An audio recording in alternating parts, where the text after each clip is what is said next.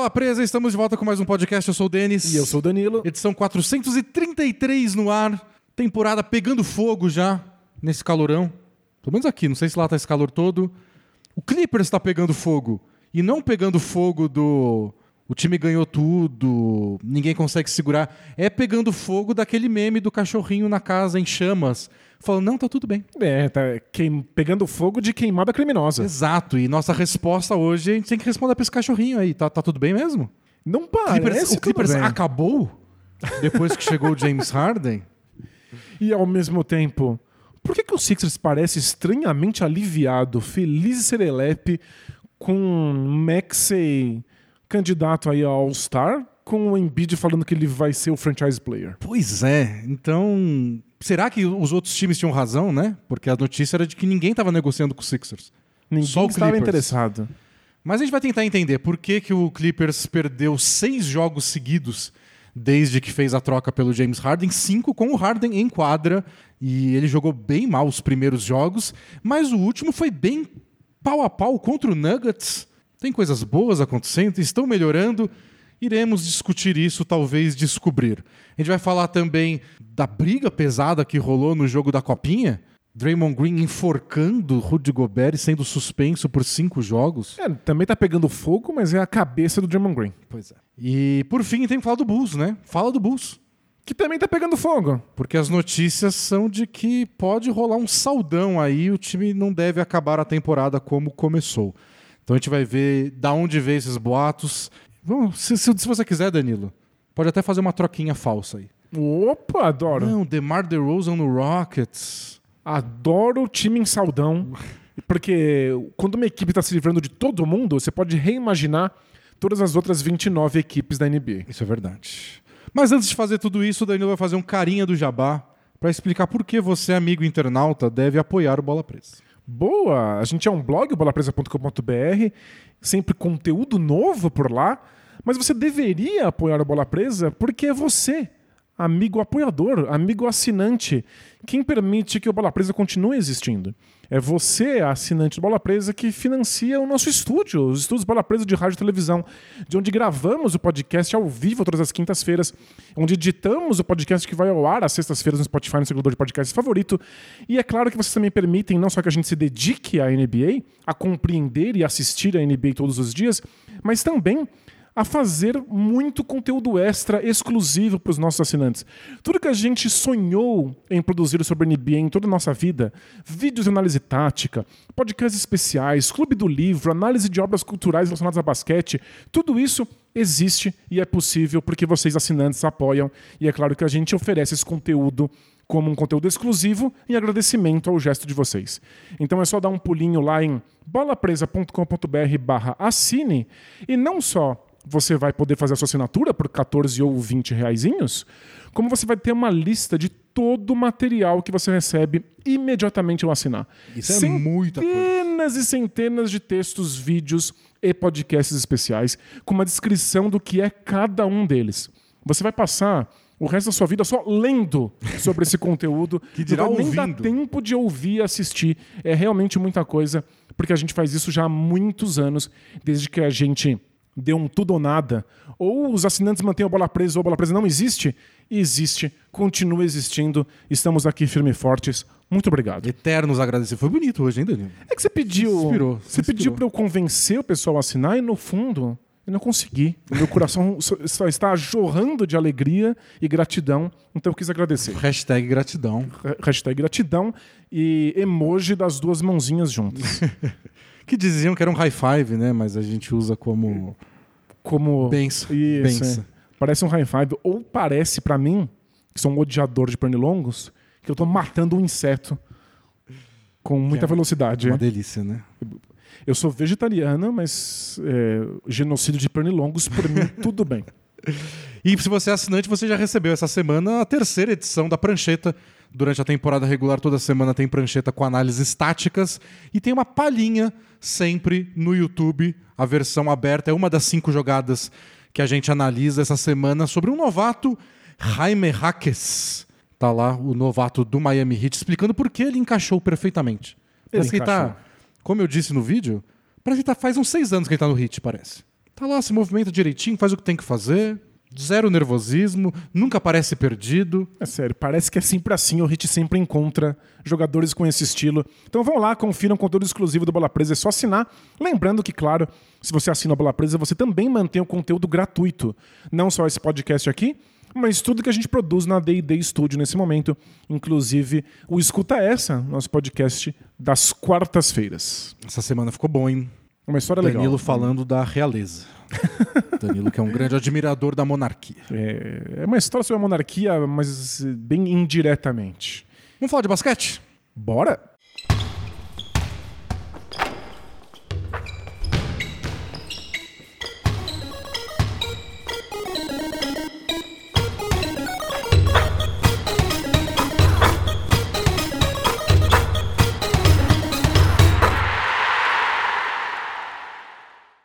Los Angeles Clippers, Danilo, tinha três vitórias e uma derrota na temporada e fez uma troca. Aí no dia da troca lá, o, perdeu pro Lakers e depois jogou cinco jogos já com James Harden e perdeu todos. Sabe o que isso lembra? O quê? Que na temporada passada, quando eles fizeram a troca pelo Russell Westbrook, eles perderam cinco primeiros jogos com o Westbrook também. É verdade. E depois ficou tudo bem, de certa forma.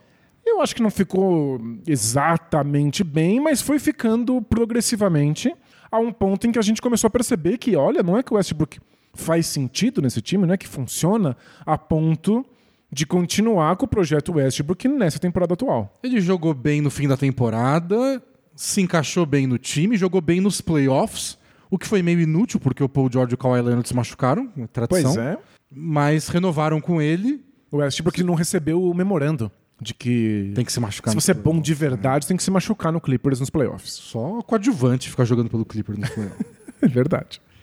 Então, é bom lembrar disso, porque. para não causar tanto pânico assim. Pode estar feio, pode estar ruim, mas é um senhor ajuste também. Claro, é um baita ajuste.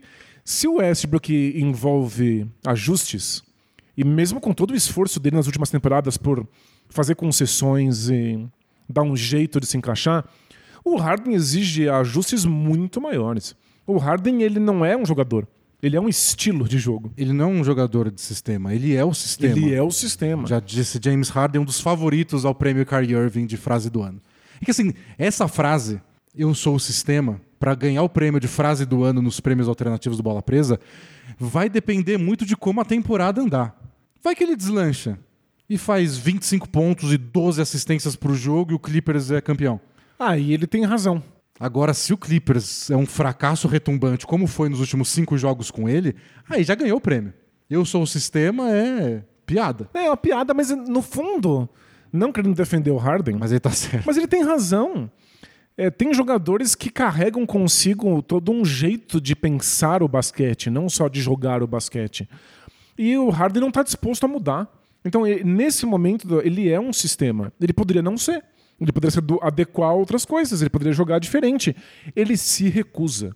E uma das coisas mais emblemáticas disso são esses jogos em que o Harden tá livre no perímetro, outros jogadores estão carregando a bola, outros jogadores estão infiltrando, passam para fora ou passam para ele rápido em transição e ele se recusa a dar arremessos velozes da linha de três pontos. Não dá. Então não é só que ele tem um estilo, ele se recusa a ter outro, ele se recusa a se adequar a um outro jeito de jogar basquete. Então, tá explicado. Por que, que outros times não estavam interessados? Por que, que outros times ficam tão engessados quando o Harden aparece? O Clippers tinha outra ideia, o Harden não topou.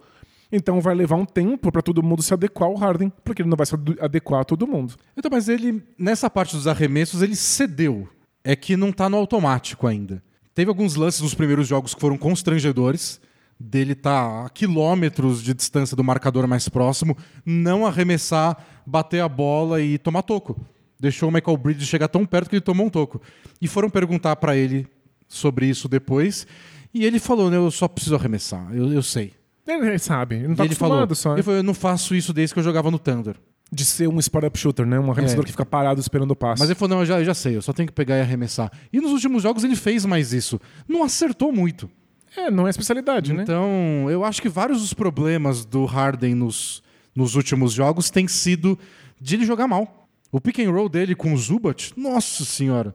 Já deu passe alto demais, já deu passe nas costas do Zubat, já deu passe no pé do Zubat, já viu o Zubat livre e não passou. Não rolou ainda o entrosamento. Aí começou gente a falar que, que o Zubat, né, não precisa de um upgrade nessa posição de pivô. E eles vão trazer, né, o Daniel Tais, Vão. que recebeu um buyout, o campeão mundial Daniel Campeão mundial. Daniel Tais, é o nome completo dele.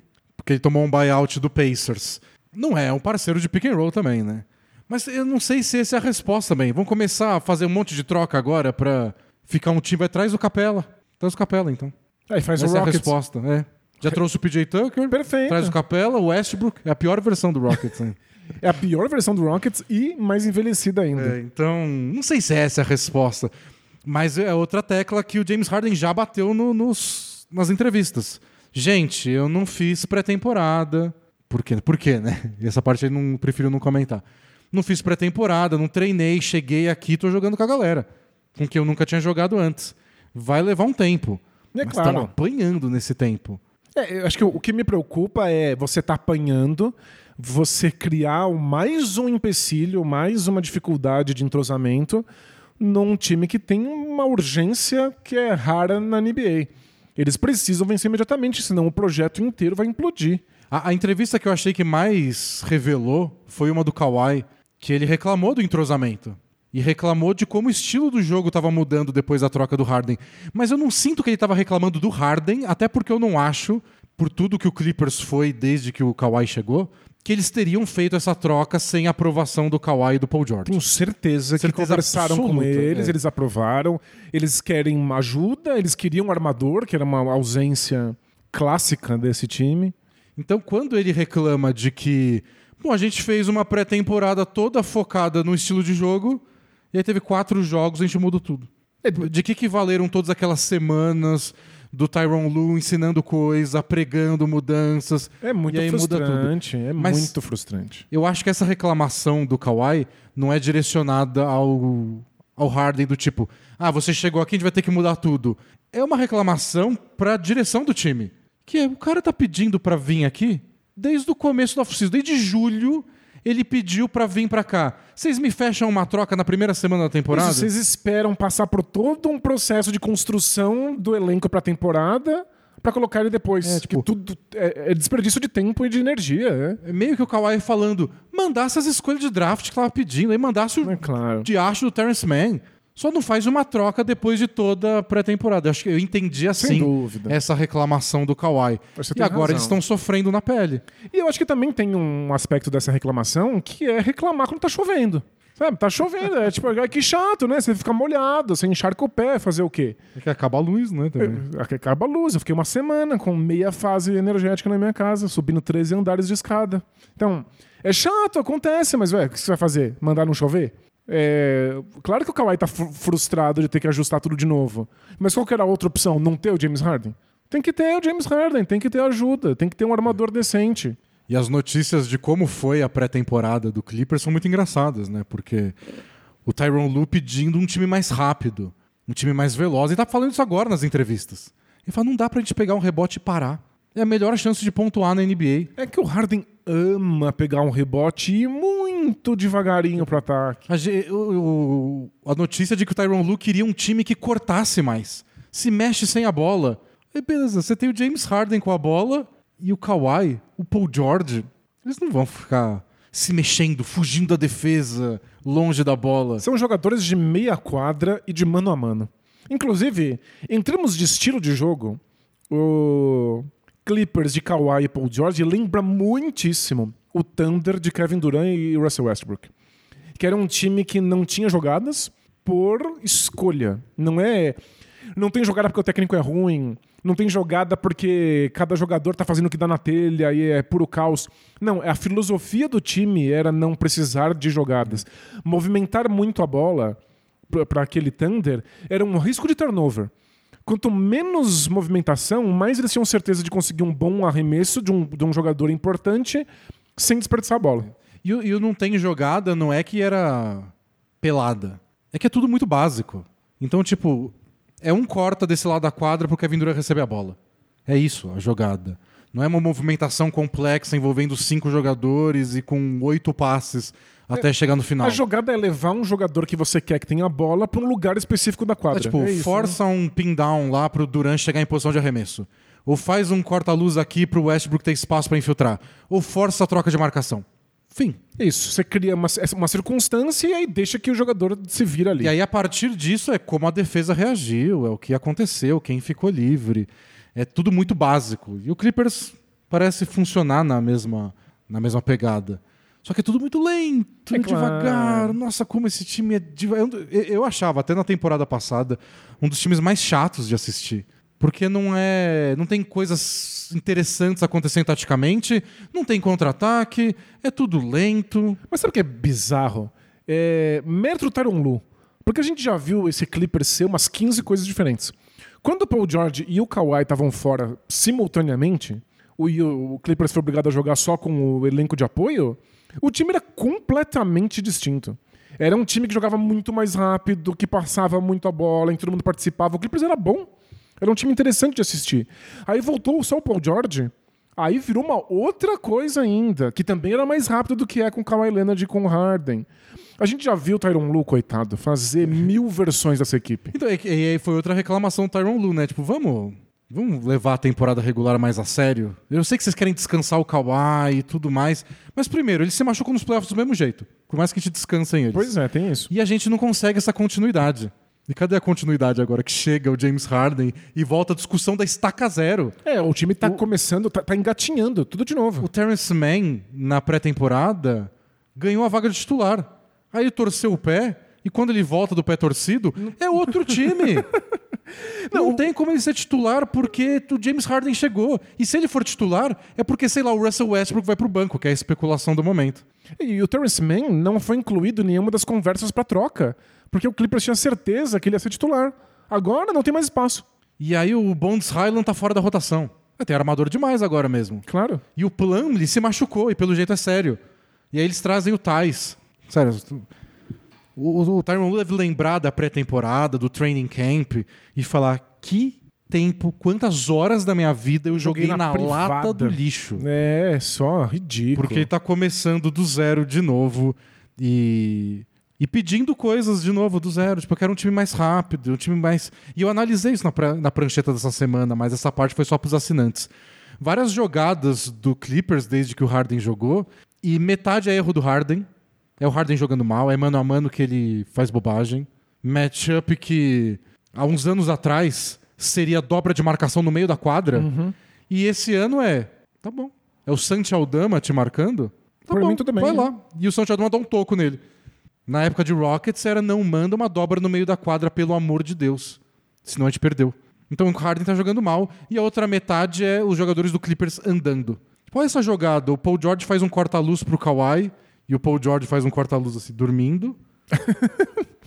o Kawhi passa sonâmbulo do lado. Jamais que ele vai receber esse passe. Eles não ficam livres. E, e eu acho que o pior de tudo é que antes da troca, os primeiros quatro, cinco jogos da temporada, o Paul George estava jogando um absurdo. E ele disse que ele viu a situação nova e sabe que alguém precisa fazer sacrifícios e que ele tá disposto a isso. Até porque o Paul George é o mais maleável de todos. Sem né? dúvida, em termos de estilo de jogo. Só que ele tava jogando melhor. E aí, em vez de fazer 28 pontos por jogo, nesses últimos cinco jogos ele tá fazendo 18. É que engraçado que o sacrifício que ele faz é jogar mal. Parece que é isso, né? Joga um pouquinho pior, porque não dá pra todo mundo jogar bem nesse time. É, tá complicado. É complicadíssimo. E o Harden, eu acho que a gente tem que encarar os novos tempos e se acostumar com a ideia de ter o... esse Harden num time. Ele sempre vai ser um bom passador. É, Ele sempre vai ser um bom arremessador de mano a mano no perímetro. Mesmo que não sejam mais os números absurdos de antes. Se você compara com o tipo de aproveitamento que os outros jogadores da NBA têm em mano a mano, marcado de perto na linha de três, o Harden ainda está acima da média.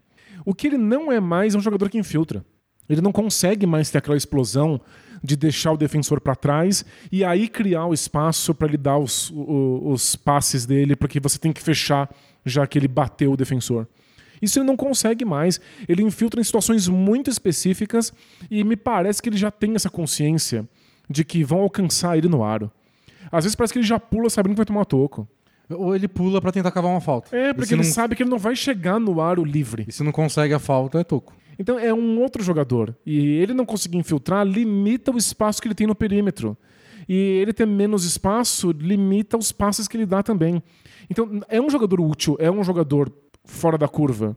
Mas é outro tipo de jogador. E a, e a solução que o Sixers arranjou a temporada passada pro Harden liderar a NBA em assistência foi o jogo em dupla com o Embiid.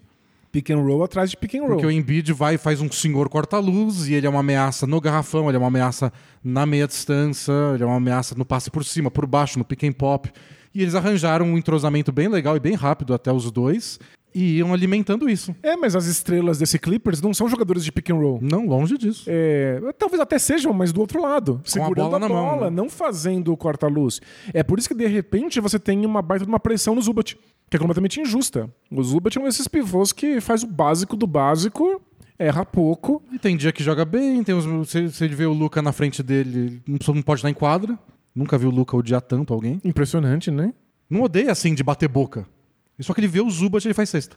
Troca a marcação, bola de- da- do meio da quadra. De costas, né?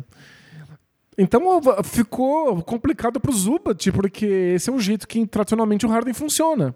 né, Nessa nova fase da carreira dele, a fase eu não joguei pré-temporada. Que é comum, né? É. Uma fase Tá ficando cada vez mais comum. uma fase normal. Então, complicado. Porém, eu acho que o Kawhi estava reclamando e esse Clippers está suando e vai perder uns jogos, mas é o preço que você paga para aumentar um pouco o teto do time. É, foi o que o. Acho que o Lawrence Frank, né, do, do, do Clippers, falou na entrevista que é, é a troca que a gente tinha que fazer porque É. o teto do time fica mais alto. Se der tudo certo, é um tudo certo pra ser campeão. Exato. E é, a gente sabia que o Clippers já estava né, com essa mentalidade e agora apostou tudo para ver se consegue chegar mais longe na pós-temporada. O problema é que demorou demais. É só isso. É, gastaram tempo preciosíssimo na pré-temporada e agora estão aprendendo a fazer na nossa cara, em tempo real, com a temporada rolando, com copinha NBA rolando. A copinha já era pra eles. Copinha vai premiar os times que começam bem a temporada, né?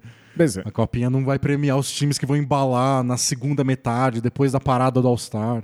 E é engraçado, eu acabo lembrando de gente que pergunta aqui no Bola Presa de como começar um podcast novo. E a gente sempre fala, você tem que Fazer. aprender fazendo, você tem que fazer um podcast. O problema é que você está aprendendo em tempo real com um monte de gente te escutando.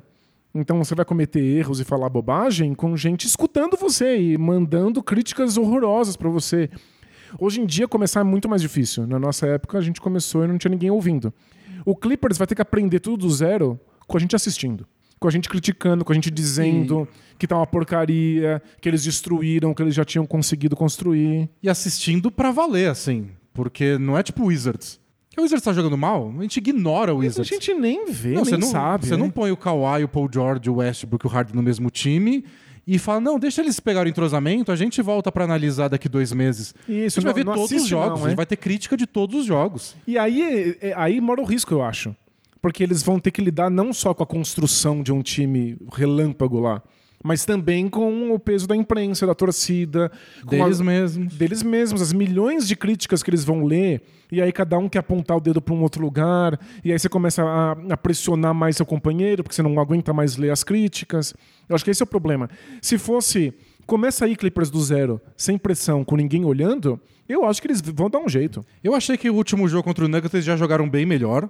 Eles perderam porque no final, é, zero, nenhuma, nenhuma resposta pro Jokic, que já era um problema pré-Harden. E nenhuma resposta pros rebotes ofensivos. E já era um problema do, Sixer, do, do Clippers antes. Essa troca só não resolveu. Então, talvez tenha piorado, né? Eles perderam É. o Batum, perderam o Robert Covington. Acho que nesse aspecto piorou mesmo. Então, não sei se o Thais resolve também, por mais que Ah, você resolve. adore o O Thais. Thais resolve tudo. Não contra o Jokic. Mas aí, quem resolve contra o York? Ninguém resolve. Então, não é um problema se ninguém consegue resolver. E acho que a grande questão é o que você falou. É como eles vão lidar com esse momento de tensão, de crise, enquanto eles não acham todas as respostas. Porque outro dia viralizou o vídeo do Kawhi batendo boca com o Zubat. Que o Zubat não estava posicionado no lugar certo. E um monte de gente falou, gente, relaxa, todo, todo jogo tem time fazendo isso. Mas quando é um time com muita pressão, perdendo seis jogos seguidos, É isso. é outra coisa. Outro dia, o, o Tyron Lu tirou o Westbrook nos últimos minutos do jogo para botar o Harden de volta, que o Harden estava descansando. E pelo jeito o Westbrook não esperava sair naquele momento. E saiu meio bufando. E ficou com cara de bunda no banco. Enquanto o Harden dava airball na bola de três que podia empatar o jogo contra o Grizzlies. Mas, ai, será que o Westbrook vai ter uma crise no vestiário? Se eles tivessem vencido o jogo, Ninguém ia lembrar. eles perderam do Grizzlies. Eles perderam do Que Grizzlies. tinha uma vitória na temporada. Porque tá todo lesionado, o suspenso, e tá todo mundo olhando a cara que o Westbrook faz, a airball que o Harden dá. O problema deles é que tá todo mundo vendo. A- a- o problema não é o Tyron. Se o Tyron Lu estivesse falando, é, a gente conseguiu arrancar uma vitória no final, mas a gente precisa correr mais, né? O time tá muito lento. A gente precisa se movimentar. Não, ele tá falando, é, a gente perdeu a sexta seguida. E para não perder a sétima, a gente tem que correr mais, a gente tem que se movimentar. A crítica depois de uma vitória, por mais apertada contra um time ruim como o Grizzlies, seja uma coisa. No meio de derrota é outra coisa. Então acho a, a tensão do Clippers que eu acho que pode e deve melhorar é como internamente eles vão lidar com a fase ruim e o quão rápido eles conseguem achar umas vitórias. É, Só para ter um tempo de respirar. Falar pro Westbrook, eu preciso que você venha do banco, é uma coisa se o time tá em primeiro e outra coisa se o time tá em oitavo. É, E a gente fala bastante aqui no começo da temporada de que os jogos têm asteriscos, né? De ah, ainda não tá valendo, os times ainda estão se adequando, não dá pra levar a sério. Mas quando um time se sai muito bem na primeira semana, você já tem algo no qual acreditar. Assim, olha, funcionou, dá pra atropelar um adversário qualquer aí se a gente jogar todo mundo dessa mesma maneira? Legal. Você tem um projeto que os jogadores podem comprar no vestiário e que eles vão tentar embasar. O Clippers é um time nesse momento que não tem nada pra apresentar. Eles não têm um segundinho de delícia na boca, sabe? Então não dá pra saber se no vestiário eles estão comprando o projeto. Se eles não estão revirando os olhos falando assim, não, será melhor sem o Harden, era melhor sem o Westbrook. Ou se o Westbrook tá pensando, caramba, não, não vejo a hora de dar, dar o fora daqui. É só muita tristeza e nenhum momento de sucesso que você possa coletivamente abraçar. E pelo contrário, né? Os primeiros quatro jogos, não tem o número dos cinco, porque foi o número que o John Schumann publicou depois do quarto jogo. Nos primeiros quatro jogos com o Harden, o Clippers venceu por 24 pontos os 67 minutos que o Harden ficou no banco.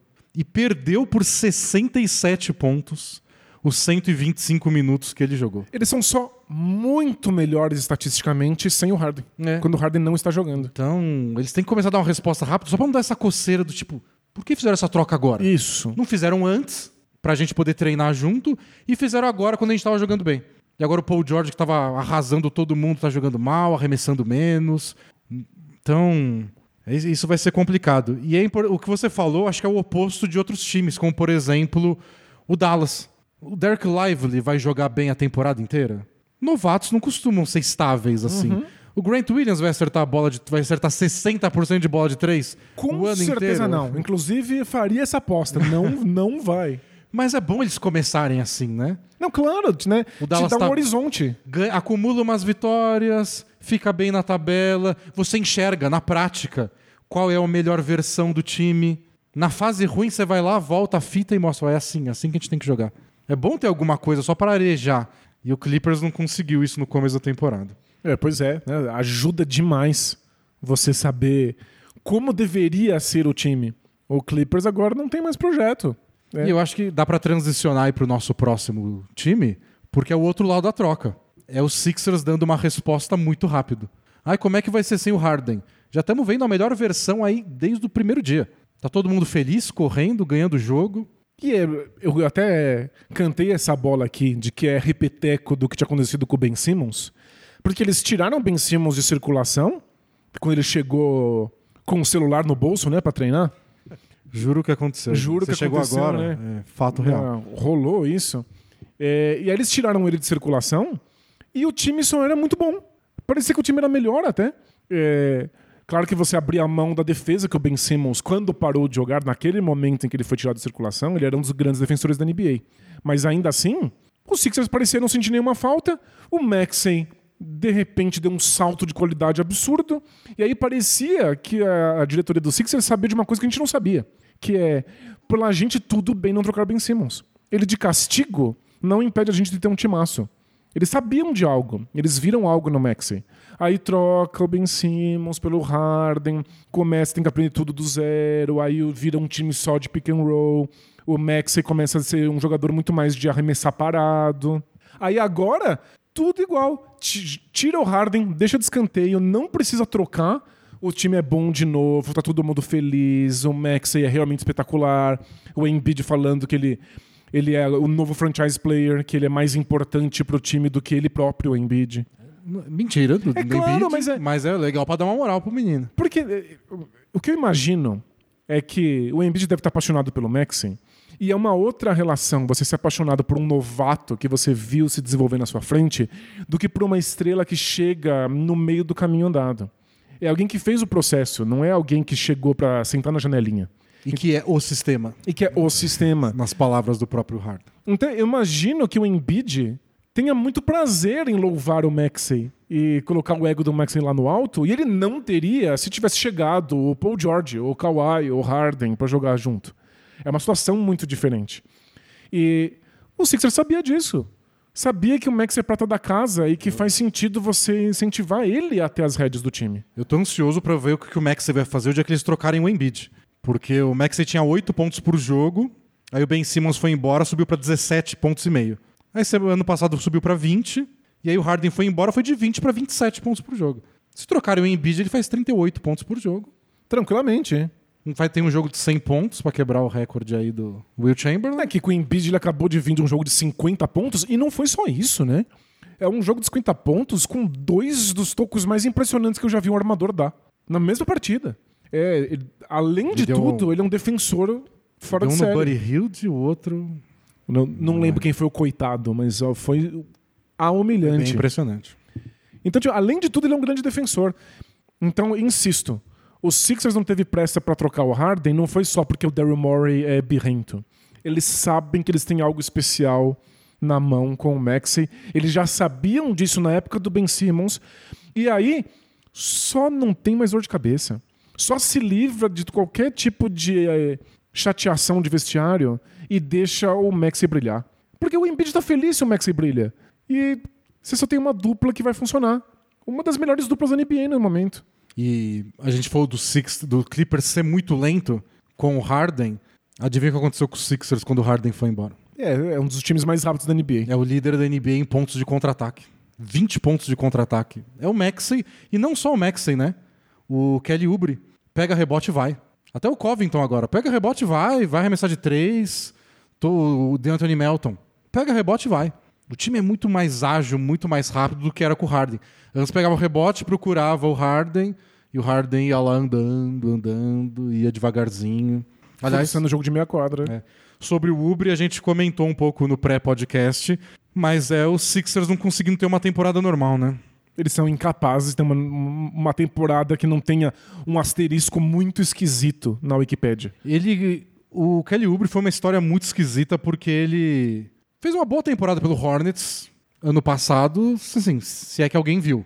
Estatisticamente foi bom, mas o Hornets foi um lixo. Mas ele fez seus 20 pontos por jogo. E é muito raro um cara na NBA fazer 20 pontos por jogo. Num time porcaria. E não, e, e não conseguir contrato no ano seguinte. É. Você pode até olhar e falar, ah, no Hornets 20 pontos. É só você não passar a bola para ninguém, fazer, dar um monte de arremesso forçado e qualquer um, entre aspas, faria. Tá bom, ele não é um cara de 20 pontos por jogo, mas é um cara para ficar desempregado no é, meio de setembro, temporada batendo na porta. O Sixers foi lá, deu um contrato, de repente ele já era titular e nos primeiros oito jogos dele, ele estava com 17 pontos por jogo quase.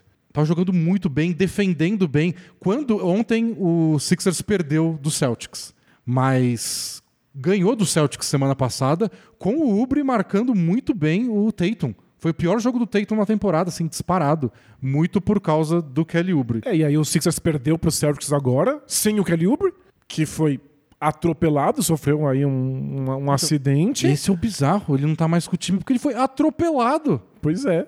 Literalmente, e... atropelado. Um carro foi lá e bateu nele. E só fechando parênteses, e mesmo sem ele, o Sixers ficou muito perto. Foi um final de jogo disputadíssimo.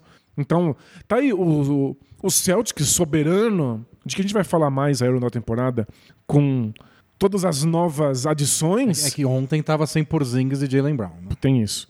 Mas é, tá aí o Sixers de, de igual para igual e o Kelly Oubre não disponível pelo motivo mais esquisito que a gente viu aí nos últimos tempos. E pode ficar mais esquisito? Pode, porque ele foi atropelado e foram investigar, né? Porque fala a notícia de que o carro bateu nele e foi embora. Como assim? Fugiu, Crime. né? E a polícia não encontrou os vídeos. O Kelly Oubre falou, não, foi nessa avenida aqui. Aí procuraram as imagens na hora do acidente, duas horas antes, duas horas depois. Não tem nada. E aí começou a surgir especulação. Não, porque ele tá mentindo, aconteceu alguma coisa. Na verdade, ele não foi atropelado. Na verdade, ele tava fazendo uma coisa ilegal. Na verdade, ele tava na casa da amante.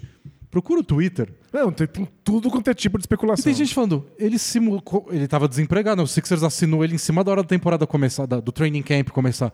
Ele pode ter errado. Ele mora lá, sei lá quantas semanas, e tinha acabado de ser atropelado. Ele pode ter dado o nome da rua errada. E fora que ele sofreu um baita estresse com o acidente. Ele, É. ele trincou uma, uma costela, né? É, pelo jeito não foi tão grave.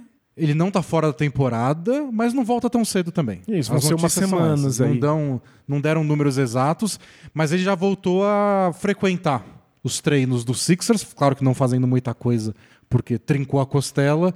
Mas a notícia de que agora o Sixers já tá falando em semanas, não em meses. Então, Menos mal, é. Pode dar mais de um mês, né? Pode ser seis semanas, sete semanas. Mas você já começa a tratar em semanas. Mas estão investigando aí o que aconteceu com ele. Vazou no TMZ, imagem dele chegando em casa com a bicicletinha. E ele podia andar de bicicleta ou não. Aí o Sixer falou: não, o Sixer sabia que ele estava indo pro treino de bicicleta. Isso, porque tem contratos que proíbem jogadores de andarem de bicicleta, de moto, de jet ski. Pelo jeito ele tá morando no centro da Filadélfia. E muitas vezes é comum os caras acharem uns casarão no subúrbio. Não sei na Filadélfia como funciona, mas em várias cidades é assim. Pelo jeito ele tá morando num apartamento no centro da Filadélfia e vai pro treino de bicicleta. Muito legal. E aí foi atropelado de bicicleta. Não, que, que loucura. Possivelmente por um torcedor do Sixers, já que foi na Filadélfia. Temos que caçar esse cara. Não, tem que caçar esse cara porque ele bateu numa pessoa e foi embora, né? É, isso é claro, é absurdo. Por que, que acontece essas coisas com o Sixers? Se isso aconteceu, não, é. O cara tava só jogando bem. E o cara não pode nem ser só atropelado. Só atropelado. Só. Só quebra uma costelinha e segue o jogo. Sem teoria da conspiração. Não, tem que ter né? teoria da Sem conspiração. investigação acontecendo. Tem gente falando, por favor, às vezes ele só errou o nome da rua. não, não, porque ele tava, sei lá, vendendo droga pro extraterrestre. Inventa a teoria da conspiração que você quiser. Sério, nu- nunca é fácil pro Sixers, né? Nunca, nunca. Mas já estamos num momento em que pelo menos o Harden ter saído já parece livramento. Isso, pelo menos o time tá feliz. O Maxey dedicou os 50 pontos dele ao Kelly Oubre. Tá tudo certo. Não acho que se, se perguntarem pro Sixers assim, um livramento, você não acha que eles vão dar risada Eu aí, acho que eles vão dar risada. igual uma certa atriz brasileira? Sim. É, Mas eles perderam. Eles jogaram dois jogos com, com o Pacers, né? Eles ganharam um, que foi o jogo de, 105, do- o jogo de 50 pontos do Maxey. Perderam o outro, que o Halliburton fez chover. Mas esse foi da Copinha. Na Não copinha. pode perder jogo da Copinha, por favor, gente. É sério. Porque a copinha é terra de ninguém, né? Qualquer coisa pode acontecer. Sixers tem que. É que também dá pra ganhar a vaga de melhor campanha, né? Vai que o Pacers ganha essa vaga do grupo deles na Copinha, mas eles podem ir com a melhor campanha, o melhor time do leste entre os não classificados. Também dá vaga. Não dá vaga, dá a última vaga aí nos, nos quatro classificados para as quartas de final da Copinha. E só pra encerrar o assunto Sixers, Hum. é, o Daryl Morey, que é famoso pela filosofia pegue o máximo de talento possível, depois você vê como é que você encaixa, parece que agora tá aí com um Sixers muito mais feliz, funcional, porque trocou o talento e recebeu meia dúzia de Zé Mané no- como moeda de troca. Recebeu paz e felicidade em troca. Exato. Talvez a gente comece a perceber que só pegar o talento não vale a pena. Eu uh, aguardo ansioso pelo momento que isso já esteja consagrado na NBA. De que não, esse jogador dá dor de cabeça, ele é o sistema. Você vai ter que refazer o seu jeito de jogar. Você não sabe mais como é que vai ficar a rotação do seu banco porque ele vai revirar os olhos quando ele for substituído. Não troca. Não pega. Pensa em outra coisa. É, eu adoraria que a gente tivesse um documentário mostrando os bastidores daquele Nets que abriu mão de todo um projeto para pegar Duran, Kyrie Irving, James Harden e de como aquilo colapsou.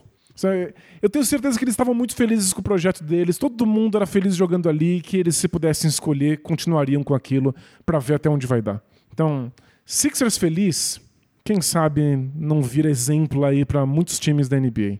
Especialmente se o Clippers estiver infeliz do outro lado. Bom, já vai ter um teste sobre o que o Daryl Morey está pensando nisso com o nosso próximo assunto, Danilo, que é o Chicago Bulls.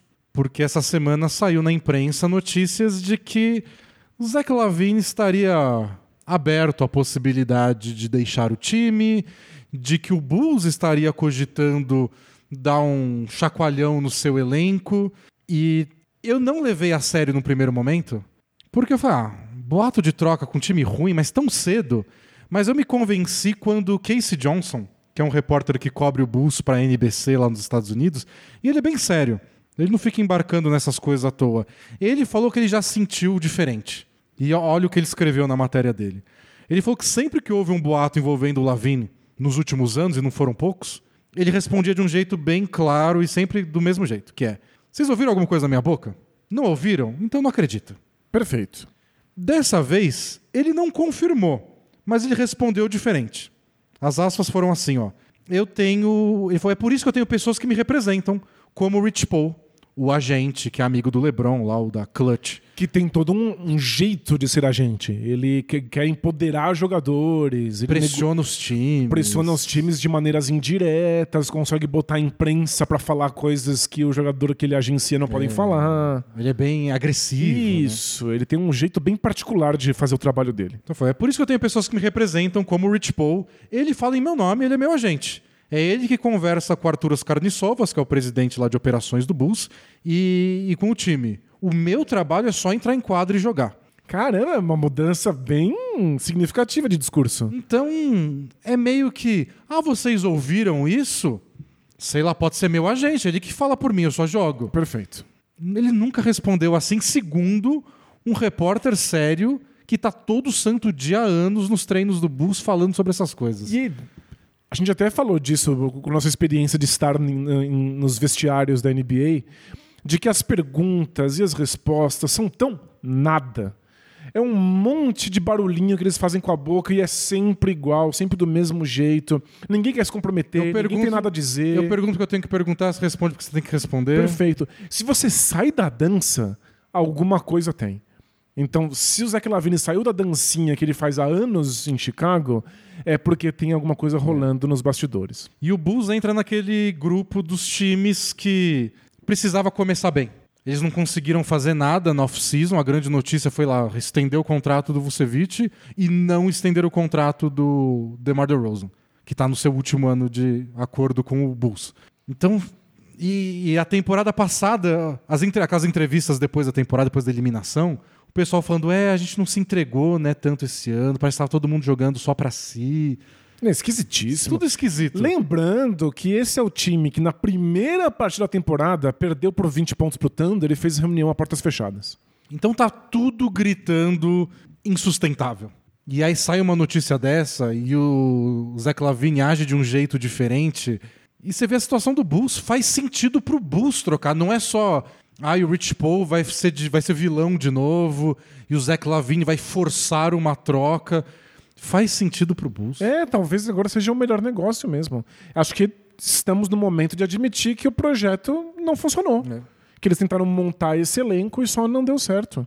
Então o Bulls tem uma combinação de o Zach Lavine, Zach Lavine disposto a sair, o DeMar DeRozan em último ano de contrato podendo sair de graça quando acabar a temporada e até o Caruso, que é aquele tipo de jogador que vale muito Muito. por um time bom e não faz sentido por um time que não vai disputar nada. Ele é aquele cara que faz a pequena diferença. É, e é um cara que não tem um salário tão alto, mas que os times se matariam na faquinha pra poder ter no elenco, desde que tenham ambições na pós-temporada. Então é, se eu fosse o Bulls, eu olharia pra isso e falo: meu time não vai chegar a lugar nenhum. Eu fiz uma troca desastrosa pelo Vucevic, que eu até entendo a aposta, nem detonei na época, porque eu entendi que eles tinham um pouco mais de pressa. E, e, de novo, o Bulls tem esse histórico de ter pressa. Se você tem pressa, troca o Lavine agora, troca o DeRozan urgentemente e até troca o Caruso. Isso, e aí você tem pelo menos aí dois terços de temporada para organizar um novo núcleo jovem. É, o, o, próprio, o próprio Casey Johnson falou que não ouviu nada de Caruso até agora. Que o Bulls não estaria disposto a trocar o Caruso. Mas DeRozan e Lavine já é um senhor chacoalhão. São os dois melhores jogadores do time. Sem dúvida. duas estrelas. E aí a gente começa a pensar quais times poderiam trocar por eles? Que troca a gente poderia fazer? Primeiro que é cedo. Há vários jogadores. Se o jogador que você está imaginando, torcedor do Lakers, estou olhando para vocês, é, assinou uma extensão de contrato ou assinou como free agent nessa temporada. Ele não pode ser trocado. Ou ele não pode ser trocado até 15 de dezembro, ou seja, daqui um mês, ou 15 de janeiro, daqui dois meses, depende quando ou como foi o, o contrato que ele assinou. Então não é coisa para agora. Mas as negociações já tem que começar. Não, já tem que estar tá rolando. E é engraçado que isso vira um efeito dominó em toda a NBA. Porque talvez outros times estejam considerando outras trocas, mas ninguém vai fazer nada enquanto o Bulls não desmontar, porque tem a iminência de desmontar. E por isso que eu falei dos Sixers. Ah, que bonitinho, né? Que vocês estão mais felizes agora. Mas falta, né, um jogador mais dá para trazer um Zach Lavine, não falta, não falta um, um, segundo criador de jogadas pro lado do Maxey, tipo DeMar DeRozan. Não falta mais poder de fogo como o Zach Lavine, aí você começa... Eu acho que o DeMar DeRozan até combina mais, porque o Daryl Morey parece bem bitolado com a ideia de chegar na próxima temporada com muito espaço na folha salarial. Perfeito, e ele é um contrato aspirante. É. Só que aí você pagaria menos por isso. O Bulls vai acertar menos, aceitar menos por isso. E o Daryl que... Morey traumatizado, porque já passou sufoco com o Harden nessa É. situação. E que outras ofertas vão fazer pro Harden. Pro Harden, pro DeRozan. Talvez o Sixers fale, eu quero, mas não pago muito. Ah, mas outro time lá na, na Conferência Oeste tá pagando mais. O Sixers aumenta o preço ou não? É esse tipo de conversa que eu acho que vai começar mais cedo que o comum. Acho que a troca vai ser feita daqui um, dois meses, mas essas conversinhas. E é o futuro, né? O futuro dos times. O Sixers começou bem. E se essa boa fase não dura tanto, a gente fala, é. Falta, falta um jogadorzinho a mais. É, e Só Melton, Covington e companhia. E to... A fase boa do Tobias Harris não durou tanto tempo. É, em termos de talento bruto, certamente eles poderiam ter ajuda. É, só não pode ser ninguém que dê dor de cabeça. E aí, sobre o DeMar DeRozan, eu não sei o quanto o Daryl Morey tá disposto a apostar num camisador de meia distância. No rei da meia distância. O rei da meia distância, depois de anos construindo Ah, o basquete de bola de três pontos Ele cava lance livre. Tem É isso. o outro lado do Analytics, é o lance livre. ele, ele, ele consegue ser produtivo de alguma maneira. É, e aproveitando a NBA, não faça trocas agora, porque a gente não sabe se o Chicago Bulls vai desmontar. Eu vim aqui dar uma notícia para vocês, amigos ouvintes. Não assine a Lura agora. Momento não alura. É o momento Alura, mas ainda não, porque a Alura está prometendo a melhor Black Friday da sua história. O Não maior desconto. hoje. Hoje não. A Alura vai ter aí grandes novidades para vocês em breve e abriu aqui na generosidade uma lista VIP para você ser um dos primeiros a receber as novidades da Black Friday com um bônus ainda maior de desconto. Desconto em cima do desconto, mais brinde e camiseta. A camiseta a Lura não prometeu. não prometeu, e aí se alguém cobrar, a gente vai ter, vai ter que fazer. E vou ter que fazer na mão, Vai chegar na o- canetinha vai ficar feio. O Celso Russomano vai chegar. Falar que a gente prometeu, Prometeu e não cumpriu. Mas a, a Lura promete, a Lura cumpre, vai ter uma promoção, então não faz sentido nenhum você assinar a Lura agora. Mas entra já na lista VIP, link na descrição do podcast ou do vídeo, nosso link do Bola Presa, então você clica lá e dá uma, uma força pra gente. Mas o mais importante é, a Lura vai entrar em contato com você e vai te dar alguma surpresinha aí quando sair a grande promoção de Black Friday. É aquela é, propaganda chata do, do cara que vai te empurrando coisa. Sem compromisso. Só clica no link, faz seu cadastro pra você receber a promoção. Não precisa assinar depois. É que ele- a Lura tá aí te desafiando a você ver a promoção na sua frente, diante dos seus olhos. A Lura, a maior escola de tecnologia online do Brasil, com metodologia, com os grupos de estudo, com os grandes professores, tá te desafiando a ver isso e falar: não vou pegar Hoje essa não. promoção, não vou, você não vai ser capaz. DeMar DeRozan aí vindo por uma escolha de segunda rodada protegida. Como é que você vai diz não? falar não? Impossível. Então, vai lá, entra na lista VIP, link na descrição do podcast ou do vídeo. Boa. Agora, voltando ao Bulls, se a gente levar em consideração que eles vão fazer essas trocas, é, e o histórico deles de não querer ir muito por essa rota de ah, vou pegar a escolha de draft e mais uma, e ser ruim por um ano, ser ruim por dois anos, e eles têm um pouco mais de pressa. Só tem uma rota para isso que eu acho que, que eles deveriam. Porque a do pegar um veterano já deu errado com o Vucevic e era para juntar com outro veterano, que era o Lavine. Se eles vão abrir mão do Lavine, não, não tem como trazer um outro cara de 28, 29 anos. É que eles são tão avessos a reconstruir do zero, não é? É que tem, tem, tem um jeito que eu acho que a gente. Que, que é tão raro que eu não sei se tem nome. Eu vou dar um nome agora porque é o caso recente aconteceu, que é o modelo Halliburton. Uau! Você traz o cara jovem, mas é o cara jovem que você já sabe que é bom.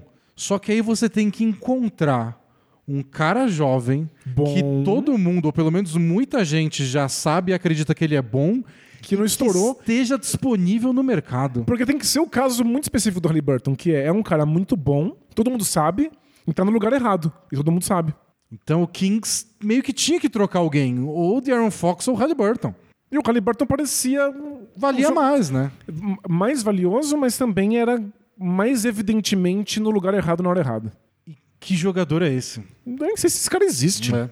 E o único nome que eu consegui pensar é o. eu Pensei em dois nomes. É. É que um não provou nada ainda porque a carreira dele acabou de começar, que é o Anthony Black do Orlando Magic. Porque o Orlando Magic já é um time bom, já é um time com jogadores um pouco mais velhos, desesperados por qualquer, para não ser de novo um dos piores ataques de meia quadra, um dos piores arremessadores de, um dos piores times arremessando de três da NBA. Um Zach Lavine caía bem. Sem dúvida. E eles têm 843 armadores É, no elenco. Então você mandaria o Jalen Suggs, mas o Jalen Suggs ninguém acredita mais que vai ser um cara que vai ser. Mas o Anthony Black, a gente não sabe nada sobre ele, na verdade. Acabou de começar a carreira dele. E ele não começou igual o Ozar Thompson ou o Chet Holmgren. Ele começou hum, cavando o espacinho aos poucos. Né? Então não sei. Agora, o nome perfeito é o Josh Giddey. Uau! Você teria que convencer o Thunder de que eles estão prontos para brigar e que o Zach Lavine ajudaria por dar mais espaçar a quadra de um jeito que o Josh Giddey não faz, é o ponto fraco dele é o arremesso de três. Justamente. E que ai, com o Jalen Williams, com o Shea, com o Dort mesmo, melhor defensor de perímetro de vocês, e com o Chet como o, o jogador de garrafão, Chet Holmgren, que espaço vai ter para o Giddey aí nos minutos importantes? Já para vários torcedores um começo meio decepcionante do Guida na temporada. Ele tá perdendo realmente protagonismo nesse elenco. Eu não vejo o Thunder trocando Giddey. Mas é o único nome que eu consegui pensar que seria o Bulls trocando o Zach Lavine. Para um jogador jovem que poderia ser o manda-chuva lá em Chicago. Você não imagina um momento Halliburton? O Giddey pisa em Chicago e depois de cinco jogos só, putz, ele era bom mesmo, né? É, O nossa, Thunder não devia ter trocado. caramba, olha aí, ele tá 15 jogos fazendo triple-double É. consecutivo. Mas nossa, é uma troca tão difícil, porque se não for o Giddey, você liga e o Sam Press fala: Não, obrigado. Pra onde você corre? Não tem jogador jovem com potencial dando sopa aí. E, e se não tiver, eu não imagino o que, que o Bulls vai fazer. Eles não vão dar conta de fazer o trajeto habitual, que é passar 10 anos perdendo e juntando uma escolha de draft. Eles não, eles não conseguem. Eles ameaçaram fazer isso uma vez e no minuto seguinte eles estavam trazendo o Dwayne Wade E o Rajon Rondo. e o Rajon Rondo. Porque E mesmo assim, era construir um time ao redor do Jimmy Butler. Não de Pois jovem Jimmy Butler. Isso Mas aí- não de escolha de draft zero. Ponto, final. E o mais engraçado, por que, que eles pegaram o Dwayne Wade e o Rajon Rondo? A resposta oficial é: eles estavam disponíveis. Então eles não, eles não conseguem. Alguém vai estar disponível, eles vão pegar. Então não sei. Eu pensei no, no Pistons, talvez. Pistons é o pior time da NBA em arremessão de três. Disparado. E isso tá atrapalhando o Cade Cunningham. Muito. Cade Cunningham tem espaço pra trabalhar porque não tem arremessador. Não tem nenhum, ninguém. O Jalen Duren, sensacional pivô, não arremessa. O Alzar Thompson chegou na NBA novato fazendo tudo menos arremessar. Ele é um dos grandes defensores da temporada. Defende muito, pega rebote, um dos líderes da NBA em rebote ofensivo. Ele não é pivô, ele é novato. É bizarro. Mas arremesso muito bons. ele não arremessa. Ele é bem melhor que o irmão, inclusive. É, né? O irmão que o meu Rocket draftou. Draftou antes. Mas isso eu não quero falar. Pegar o irmão errado não é o problema. O problema é quando você tinha a escolha anterior, né? É, sério. O Rocket consegue pegar o irmão gêmeo errado. Pegou a Raquel Nossa, em vez da rotinha? na rotinha. Pegou o Tonho da Lua, né? Isso, isso é verdade, essa é a verdade. Se fosse a, Ra- se fosse a Ruth, tava, tava bom. Ai, que droga. Mas o, o enfim. Pistons tem o Jaden Ivey, que é reserva do Kylian Reis. Não devia, né? Mas é. É, Eles passam tão mal a quadra que Te, saiu da rotação. te mando o Zé Clavin e você me manda todos os contratos que precisarem pra bater salário, sabe? Joe Harris, Alec Burks, Jaden Ivey e James Wiseman. Só pra você não morrer com o James Wiseman na mão, que virou mico. Ninguém quer, né? Quem ficar com o Jason Wiseman na última rodada perdeu o jogo. É. Você faria se fosse o Pistons? Faria. É. Faria. Pior que eu faria. O que eu faria era botar o Jaden Ivey em quadra, né? Mas- tem essa questão, já que eles chegaram à conclusão, né? Eles, o Monty Williams, né? Que tá criando lá a nova família em Detroit, ele chegou à conclusão de que não dá pra usar o Jaden Ivey e o Cunningham juntos. O que eu queria de verdade saber no Pistons, o que eu queria ver, queria presenciar, são os treinos do Kylian Reis. Porque, porque, Porque ele, ele, tá jogando, né? Ele deve fazer coisas incríveis. ele não saía do time como novato e jogava mal. Não saía do time ano passado e jogava mal. Aí trocou o técnico. Foi bom, acabou a carreira do Kylian Reis agora. né? Voltou o Cunningham de lesão, segundo ano do Jaden Ivey. Acabou o Kylian Reis. Não, tá lá. Não, chega- Acabou o Jaden Ivey. Chega o técnico novo e fala, não, Kylian Reis até o fim. Ele treinando deve ser Deus na terra. né? E de verdade, se o Pistons não trocar o Jaden Ivey rápido, vai morrer com ele na mão. Porque ele perdeu muito valor. Bom, Legal, se né? a você gente não joga, perde valor. a gente tá falando do Bulls, acabou falando do Pistons. É assim é a NBA, né? Todos os Só- times só- estão interligados. Só time grande, Só timaço da Conferência Leste. 35 anos. Mas é de verdade. Eu faria se fosse o Pistons pra não ficar com o Jaden Ivey nem o Wiseman na mão. Mas eu, eu tô imaginando trocas nesse sentido pro Bulls, considerando o histórico deles e o caso de sucesso do Pacers, que é outro time que não gosta né, de reconstruções longas, trazendo o Halliburton. Esse foi meu palpite. E, bom, as notícias é de que, o- são de que o Bulls deve se movimentar. Faz sentido pro Bulls. Ontem eles passaram vergonha com o Magic, né? Eles tomaram um cacete. Conseguiram se recuperar. Conseguiram, E aí perderam cons- no último segundo. Isso. Tiveram a chance da vitória ainda. Do empate, pelo menos. E por fim, Danilo, pra gente encerrar o podcast de hoje, Draymond Green, suspenso, porque enforcou o Rudy Gobert. É. Pra quem manja dos Paranauê da- das lutas, ele deu um mata-leão. Porque enfor- enforcar pode ser você colocar as duas frente, mãos assim no ah, tipo pescoço, né? o Homer com o Bart Simpson. Exato, não. O que ele fez foi um mata-leão de jiu-jitsu, pegou o, o- o Gobert por trás e foi arrastando ele por meia quadra. E ninguém conseguiu desvencilhar os dois. A, a- cara do Gobert de pânico é, é, É um é meme. cômico, é cômico. Assim, é, é uma cena completamente inusitada. E o olhar de fúria. O, o Draymond Green queria apagar ele. O, Dr- o Draymond Green Foi descontrolado. O Gobert falou isso, né? Ele queria me apagar, não conseguiu porque ele é incompetente, não sabe fazer dar um mata-leão. É, porque tinha todas as condições ali pra realmente botar o Gobert pra dormir. Foi só muito ridículo, o Draymond Green muito descontrolado. E a gente sabe que parte disso é um personagem. O personagem Draymond Green descontrolado, botando fogo e fazendo as entranhas dos seus companheiros queimarem porque ele é o incendiador da moral da, da equipe. Isso tá aí há muito tempo. Quando você tá dando mata-leão em pessoas e arrastando gente pela quadra, aí só foi longe demais. Dando soco em companheiros de time. É, aí é. Ah, deixa de ser um personagem e vira só um- uma pessoa des- descompensada que não sabe viver em sociedade. Pra quem não viu, a briga começou com um placar em 0 a 0 Tinha acabado de começar o Warriors e o Wolves, tinha um minuto de partida. E numa briga pro rebote, o Jaden McDaniels e o Clay Thompson se empurraram, se seguraram. Um começou a puxar a camisa do, do outro, rasgou a camisa. E aí, na hora de separar a briga, o Gobert abraçou o Clay Thompson. Assim que ele tocou no Clay Thompson, o, Gobert, o Draymond Green chegou por trás dando mata-leão. E aí desandou de vez. E claro, o Draymond Green foi expulso junto com o McDaniels e o Clay Thompson. O Gobert ficou em quadra, porém saíram as punições: 25 mil dólares de suspensão pro McDaniels, pro Clay Thompson e pro Gobert. Ele não foi expulso no dia, mas foi, foi multado. O que raios o Gobert fez? De É. verdade. Lutou mal. Ele, ele foi suspenso por. Foi suspenso, não, né? Foi multado por não ter se desvencilhado do Draymond Green. Você teve uma chance de dar um soco no Draymond Green e não conseguiu. Você tinha desculpa de dar um soco no Draymond Green, que é o sonho de 99% da NBA. E não deu. Me dá um motivo pra eu dar um soco no Draymond Green. Ele deu e ele não conseguiu fazer isso, então ele foi multado. Acho que essa é a justificativa. Eu, eu já estava desconfiado disso, mas acho que agora eu tenho a confirmação. Eu acho que quem dirige a NBA é minha mãe. Porque a minha mãe nunca permitiria que eu me metesse numa briga e alguém me batesse e eu não batesse de volta. Ela ficava indignada. Pra ela, a coisa mais importante É você era, bater de volta. era que eu me defendesse. É, ela sempre falou: você tem todo o meu respaldo. Não tive muito respaldo na vida, mas pra isso eu tinha. Ela, ela falou: eu, eu tiro você da encrenca se você tiver batido de volta. E eu acho que é isso que o Adam Silver tá falando pro, pro Gobert.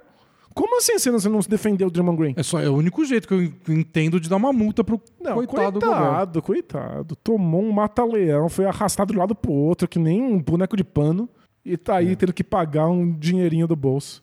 E bom, con- contexto. É... Eles tinham acabado de jogar, né? Tinham jogado. A partida anterior tinha sido Wolves e Warriors. O Draymond Green bateu boca com o Anthony Edwards. O clima já estava tenso. E ele tem um O histórico clima estava tenso entre os brothers. entre os brothers. E ele já tem um histórico de bate-boca com o Gobert. Em quadra e nas redes sociais. É. Ele tirou sarro do Gobert quando ele chorou por não ter sido selecionado para o All-Star Game. É, o Gobert deu uma tuitada sobre a insegurança do Draymond Green depois do caso do, do Jordan Poole. E depois, quando o Gobert se envolveu numa confusão, o Draymond Green tuitou de volta. Eles se odeiam. Perfeito. Então parece. Até aí tudo bem. Até aí tudo bem. Então pareceu que o Draymond Green estava esperando uma desculpa. Ele queria uma desculpa para brigar com o Gobert. Conseguiu. Não sei, o Gobert não conseguiu brigar de volta. E conseguiu muito rápido, né? Em tempo relâmpago. Você tem que chegar na quadra com isso muito planejado pra você conseguir encontrar uma desculpa instantânea. E, e a, a NBA disse que a suspensão foi de cinco jogos pelo histórico do Draymond Green. Porque se não fosse, a suspensão ia ser nenhuma. Porque, como bem lembraram, o Gobert é o segundo pivô do Wolves a ser enforcado numa quadra da NBA nos últimos anos. O primeiro foi quando Ben Simmons pegou, também foi um mata-leão também. No chão, ele pegou o Carl Anthony Towns e deu um mata-leão nele. Eu acho que eles não entendem o mata-leão como uma agressão, porque não é um soco.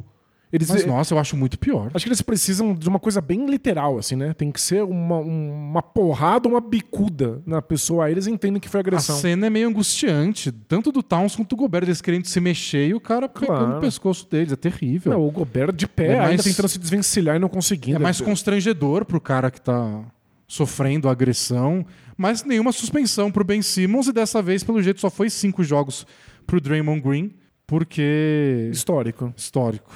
E o mais legal foi a entrevista depois do Gobert, falando que o foi um comportamento de palhaço do Draymond Green, que ele foi ridículo, que ele foi incompetente na hora de dar o mata-leão, e que antes do jogo ele tinha falado que ele ia tentar ser expulso, o Draymond Green, porque ele faz isso toda vez que o Steph Curry não joga, e o Steph Curry tá machucado. E aí foram pesquisar E é verdade, né? nas últimas 11, das últimas 11 expulsões do Draymond Green, né, que já são 11 expulsões, sete em jogos que o Steph Curry não estava jogando. É muita coisa. É muita, não pode ser coincidência. Será que ele sente que ele tem uma responsabilidade maior e aí ele precisa dar um jeito de incentivar os companheiros? Ele acha que é isso que funciona? Não, acho que tá sendo muito bonzinho com ele. Eu acho que vão perceber que ele é ruim. Que ele não tem função em quadra que não seja abrir espaço pro Steph Curry. Ou que ele não tá interessado em jogar porque a chance de vitória é muito menor. Pode ser. É que eu, eu não acho que isso é planejado. Eu não acho que isso pode ser proposital. Eu acho que. É muito. É que, eu, então, é, muito. é que eu acho que tem que ser inconsciente. Ele inconscientemente acha que essa é a coisa certa a fazer. Agora, por que ele acha isso? Sei lá.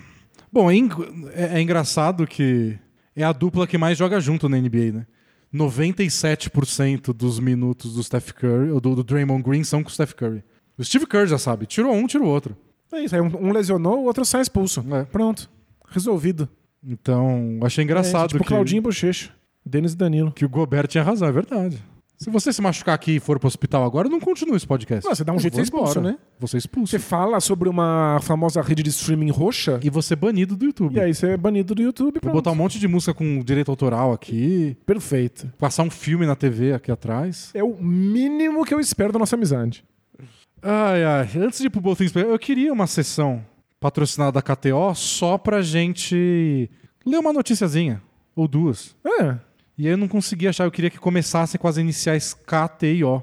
E a única coisa que eu pensei foi: quero todas as opiniões.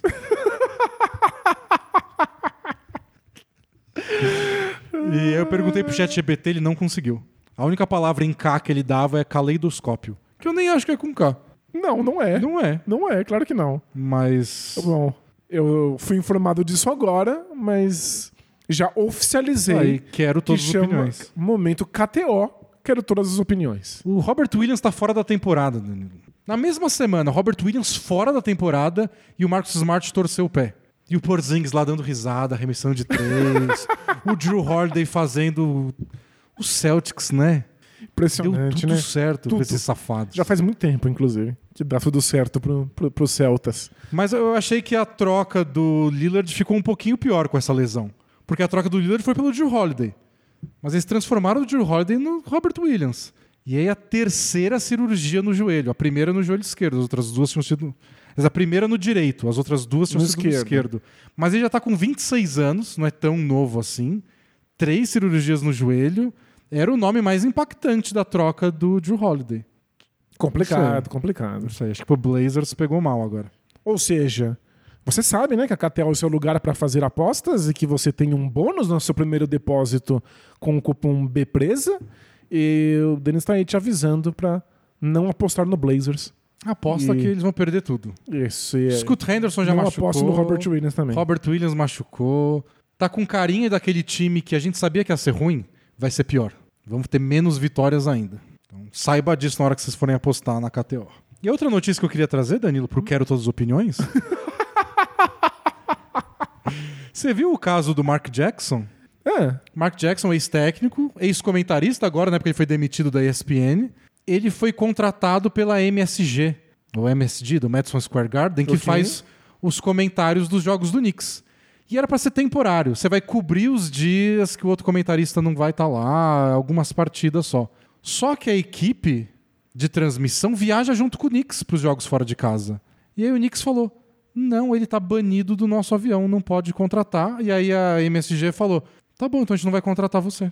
por que ele tá banido do avião? Porque um dos assistentes técnicos do Knicks é o Darren Ehrman, que foi o assistente do próprio Mark Jackson no Warriors, que gravava secretamente as reuniões e foi demitido. É verdade.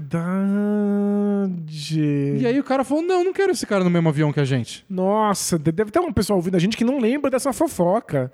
Mas é pré-Steve Kerr, quando o Mark Jackson tava botando aquele Warriors no- nos eixos, rolou uma treta com a comissão técnica, é, que inclusive acabou de maneira indireta fazendo o Steve Kerr ser escolhido Foi a técnico. melhor coisa que aconteceu pro Warriors. Porque o, o Joe Lacob, quem, que é o dono do Warriors, queria que o, um, um técnico que aceitasse os melhores assistentes, não os seus queridinhos, Pra não ter intriga, não ter bagunça, como teve na época do Mark Jackson.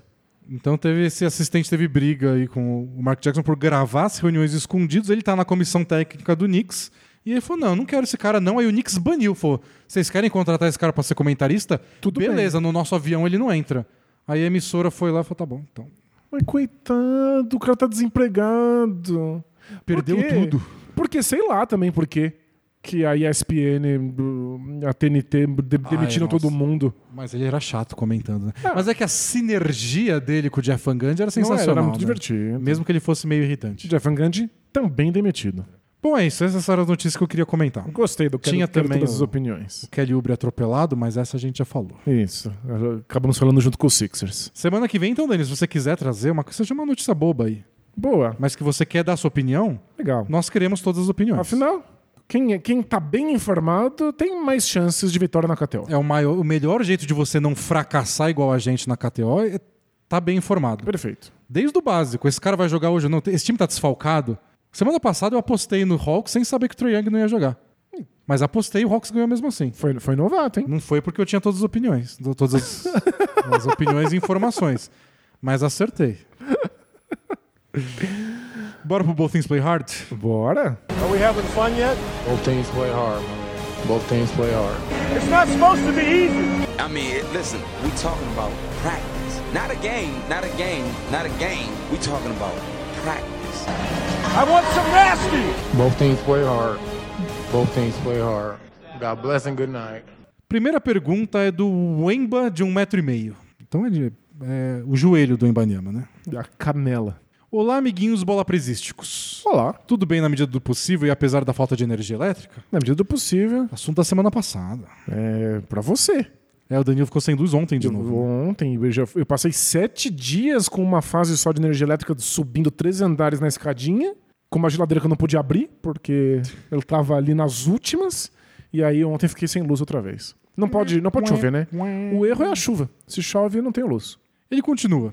Vocês viram que o programa que promete prêmio milionário ao responder 15 perguntas na famosa rede de TV aberta que tem como um símbolo um globo prateado? Tinha que ter usado outra palavra. né? Tinha, né? Mas tudo bem. É tipo quando aquele quadro do Silvio Santos lá, que a pessoa tinha que explicar o que, que tinha que ser desenhado, mas sem falar o nome da palavra. E aí tem o Moisés, e o Moisés não consegue.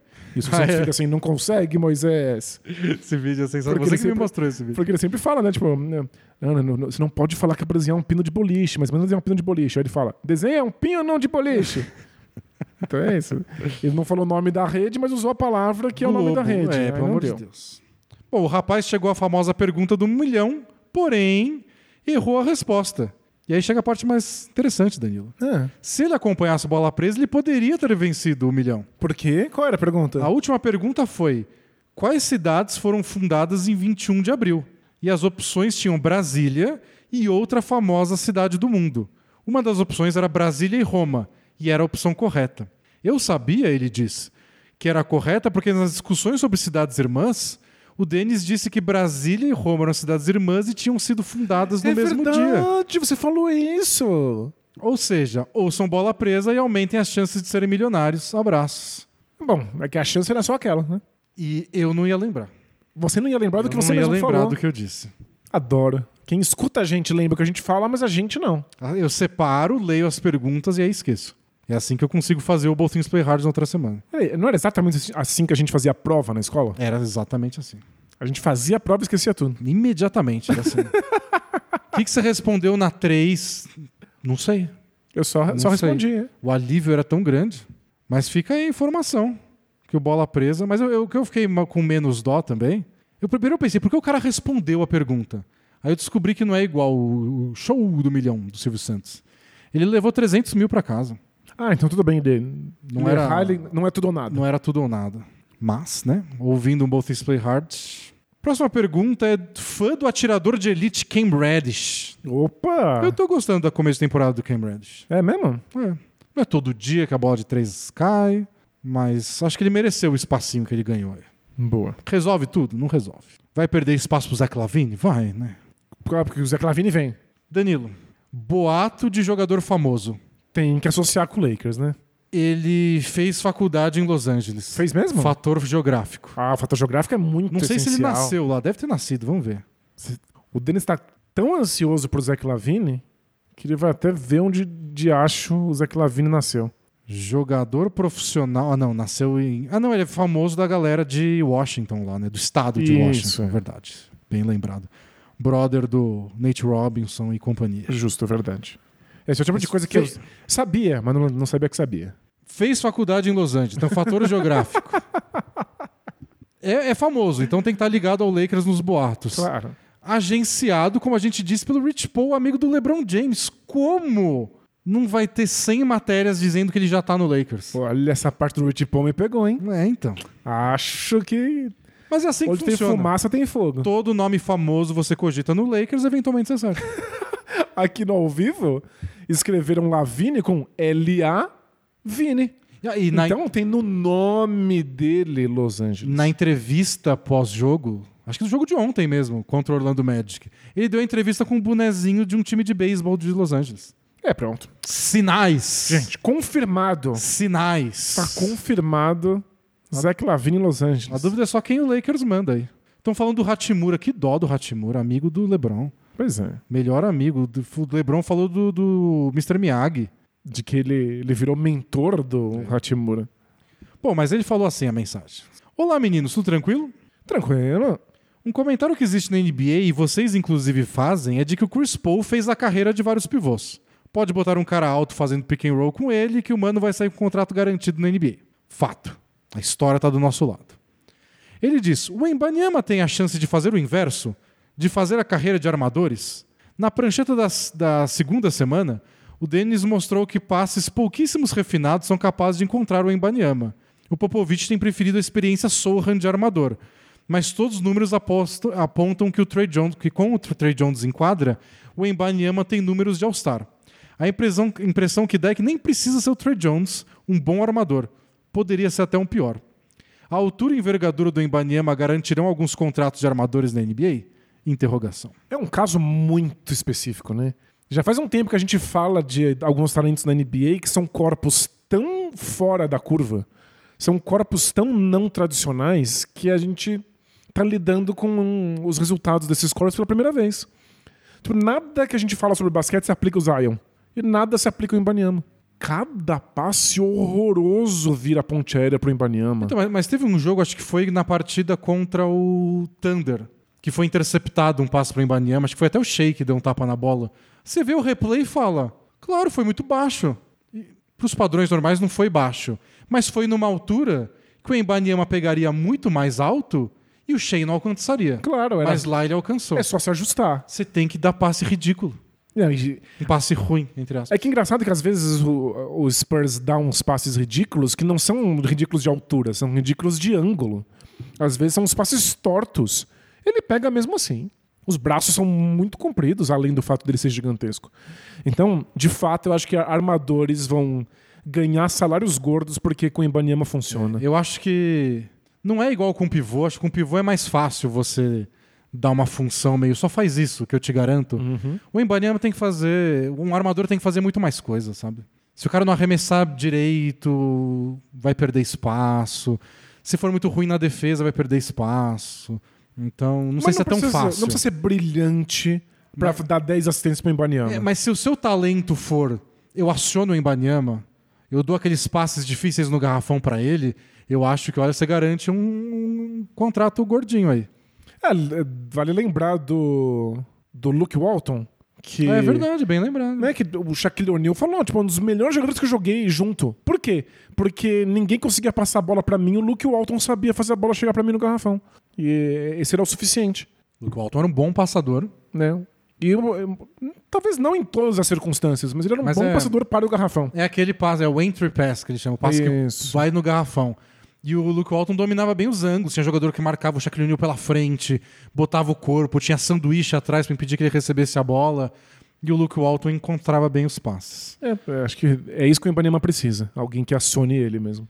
E sobre a experiência Sohan, eu, eu tuitei sobre isso essa semana e eu acho que eu não fui bem interpretado. Que eu falei, ah, putz, quanto tempo o Popovich vai conseguir manter essa experiência do Sohan na armação, sendo que parece que está atrapalhando o resto? E, e muita, umas três pessoas vai, responderam: Ah, mas o Spurs pode perder essa temporada. O Spurs não tem nenhuma pressa. O meu ponto, que eu acho que eu não consegui expressar direito, é: Denis explica. não é o ganhar e perder jogo. É, É, tá o atrapalhando. Uhum. É tipo, a bola não chega no Embanyama porque o time não tá com armador. É, sei lá, o, o Vessel não, não recebe a bola no lugar certo porque não tem armador no time. É, é o, a equipe como um todo. Que o Spurs já tem uma base, né? Não é larga a galera aí. É o Sohan, é o Keldon Johnson, é o Vessel, é o Embanyama, é o, o Zach Collins. E eles não estão. Não é melhor pra eles jogar com armador e criar uma identidade de jogo e ter jogadas. Talvez seja, mas talvez o ganho do Sohan se tornar um, amador, um armador seja maior na cabeça do Popovich. E que eu Mas- acho que deve ser o caso. Mas o tempo que o Sohan tá demorando, o resto tá sofrendo. Eu acho que é essa conta que o Popovich tem que fazer e que em outras situações outros times não. O exemplo que a gente sempre dá do Kevin Durant. Não tinha outro jogador envolvido lá. Deixa ele arremessar 30 bolas pro É, jogo. Tinha o Jeff Green envolvido, era só isso. Então acho que essa é a questão. O quanto a experiência Sohan tá fazendo bem pro Sohan e mal pro Embanyama. E você não faz mal pro Embanyama. Isso, é.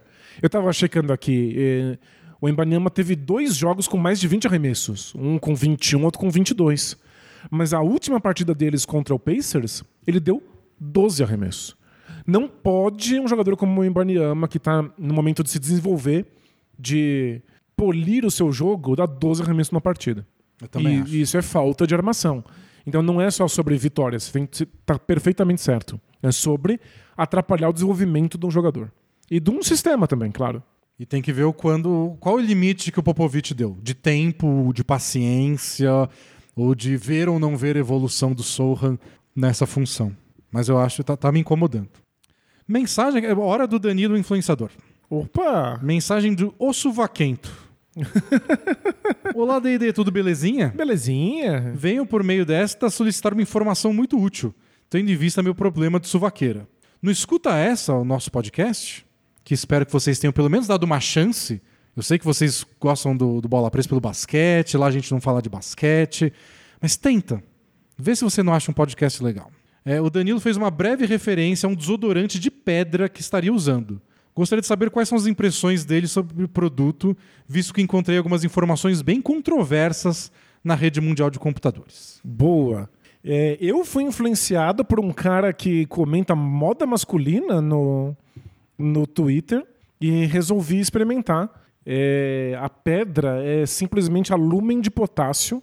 Acho que é a lumen de potássio.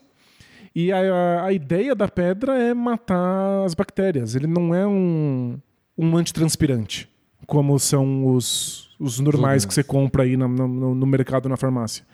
Ele simplesmente mata as bactérias, ele é um antibactericida.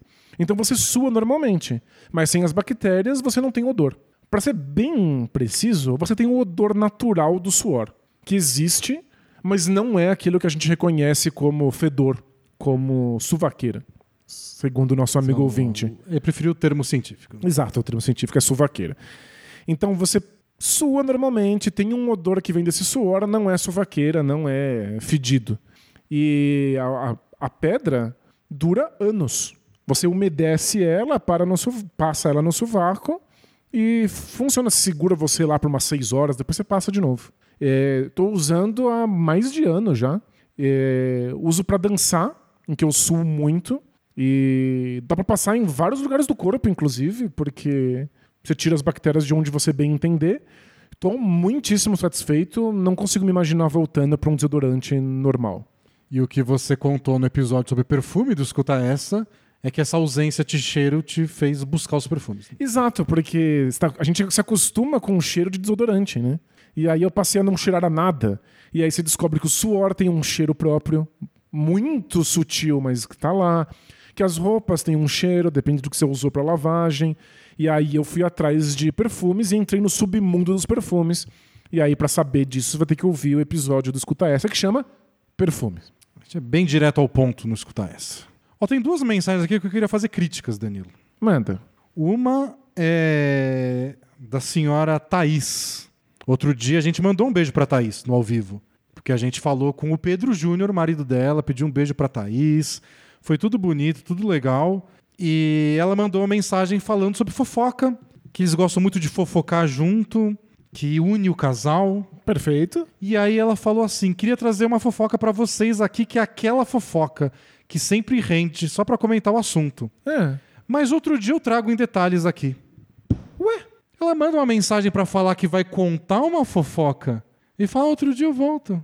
Manda um beijo aí pra gente, tchau, tchau. Só tem uma coisa pior que fofoca. É fofoca pela metade. Nossa. Não saber que a fofoca existe e não te contaram? Péssimo. Eu, eu, eu péssimo. tá isso aqui. Fiquei feliz pela mensagem, mas terminei assim, meio incomodado, incomodado. Sério, é- é- esse é o tipo de mensagem que vai contra os alicerces da civilização. E ela também falou que que ela começou, que ela ficou viciada em basquete. Ela acompanha a Legal. gente, ficou viciada em basquete. Mas outra coisa que eu fiquei levemente ofendido. É. Foi que não se interessa tanto pelo podcast da gente, porque não tem paciência para vídeos longos. Chamou podcast de vídeo. Nossa, sério. Falou que ia ter fofoca e não contou a fofoca. Não, tudo Eu tô- errado. Eu tô, aqui, tô, eu não quero me exaltar. A gente grava o podcast ao vivo em vídeo no YouTube às quintas-feiras pra ter lá a sensação do ao vivo, conversar com o pessoal no chat, divertido. Mas é impossível que ela não tenha uma, uma pilha de louça como todo ser humano tem. Claro, a gente é um podcast, Uma podcast caminhada pra fazer. caminhada, ida pro trabalho, no carro, ou no metrô, ou no ônibus, ou no banheiro, ou fazendo faxina. Não tem faxina? não faz faxina? Eu, eu lavo louça todos os dias em casa. Não é pouca louça. Porque em casa tem três pessoas, então vai tipo 30 garfos por dia. Normal, não sei né? o que acontece. Normal, é, é a conta comum. É a conta comum. Eu não sei o que seria de mim. Eu nunca assisti um vídeo lavando louça. É claro Mas que não. podcast eu escuto todos. Eu não comeria numa louça de alguém que lavou assistindo Pois é, um vídeo. tem que ser áudio só. Você tem que olhar pra, pra mancha lá, pra arrancar aquela crostinha que tá no prato. Então, por favor, senhorita Thaís, mande a fofoca completa. E aí eu queria embalar com a mensagem do da K. Rodrigues, que falou assim: Como faz pra superar um amor que sempre volta pra minha vida? Ajuda aqui, bola presa. Não é assim. Acho que Contexto. deve ter chegado história. agora no, no, no bola preso verso, né? Isso. O que interessa pra gente são as nuances. É assim que a gente dá nosso conselho personalizado. A gente quer historinha. Estamos aqui vendendo historinha de esporte, porque com a historinha certa tudo faz sentido, já diria o grande filósofo Denis Botana. Na minha obra famosa chamada Bola Presa, bota episódios do Bola Presa. É, como é que a gente vai falar sobre relacionamento sem a historinha? Eu não quero falar genericamente de amor que sempre volta. Eu quero saber o seu caso. É assim que a gente resolve. Até porque essa coisa de vou falar genericamente, você acaba falando da sua história. É. E eu não quero ficar me dedurando. aqui. Não, a gente já se dedura demais, não é? A gente já é linguarudo demais sobre a gente É, mesmo. nossa, a gente descobre depois. Como... E aquela vez que você falou que usa desodorante de pedra? É, então. Tá aí. Os detalhes das pessoas, da sua vida que as pessoas sabem. Tendo que incentivar a galera a esfregar uma pedra no sovaco. Parece mágico, né? Inclusive, deixa eu já me- começar me defendendo aqui. Que eu fui atrás dos dados científicos antes de esfregar uma, uma pedra no sovaco, que eu não sou de superstição, não. E estudos. Não foi pela energia da pedra que você fez. Não isso. foi, não. Não, não é uma, uma pedra de quartzo para fazer eu vibrar no meu chakra da maneira correta. Estudos clínicos comprovam que os alúmenes de potássio eh, matam bactérias. Então funciona realmente para reduzir o cheiro do sovaco. Aí vai ter aqueles comentários de gente chata. Posta aí os estudos eu dar uma olhada. Isso. PDF. Isso eu não sei dizer. Isso eu- eu não sei analisar um estudo científico. Mensagem, essa é longa ainda. Faz tempo que a gente não lê uma mensagem muito longa. Separei aqui a do órfão de terapeuta. Boa. Olá, D&D, tudo certinho com vocês? Certinho. Ouvindo o podcast que vocês listaram podcasts favoritos de vocês, um deles, o Danilo, cita um que fala sobre saber a hora de desistir. É o do Freakonomics. Isso né? é o The Art of Quitting do Freakonomics. E isso me fez ter uma luz de fato de como vocês poderiam me ajudar. Estou num relacionamento há mais de cinco anos. Ok. Moramos junto há mais de três e nossa relação é muito boa de modo geral. Somos muito parceiros, não temos tabus para conversas, por mais delicadas que sejam. Legal, Time boa. rela total, né? Perfeito, assim tem que ser. Além de gostarmos de coisas parecidas e principalmente de não gostar e falar mal de coisas também parecidas. Outra lição que a gente passou ao longo dos anos. Porém, Porém, nossa relação deixou de ter a parte de intimidade que um casal costuma ter. Seja relações sexuais ou até mesmo beijos de língua. ok. Atualmente é comum apenas selinhos e alguns beijos afetuosos na bochecha. A gente ainda é muito carinhoso um com o outro, se abraça e adoramos passar tempo junto, seja vendo algo ou até mesmo conversando antes de dormir. Mas a intimidade mais quente da relação deixou de existir há pelo menos dois anos. O que Bastante tempo já. Bastante tempo. Né? É que é, é o tipo de coisa que vai acontecendo devagar, como o cara que ficou azul. É, outra história do Escuta Essa. Você vai ficando tão aos poucos que de repente a intimidade morreu e você não, não, não percebeu. Aliás, a, a história do cara que ficou azul, eu tinha um caso pessoal pra falar, e aí minha mulher ouviu o podcast e falou: Você não contou esse caso? Você tinha um caso? falei, Nossa.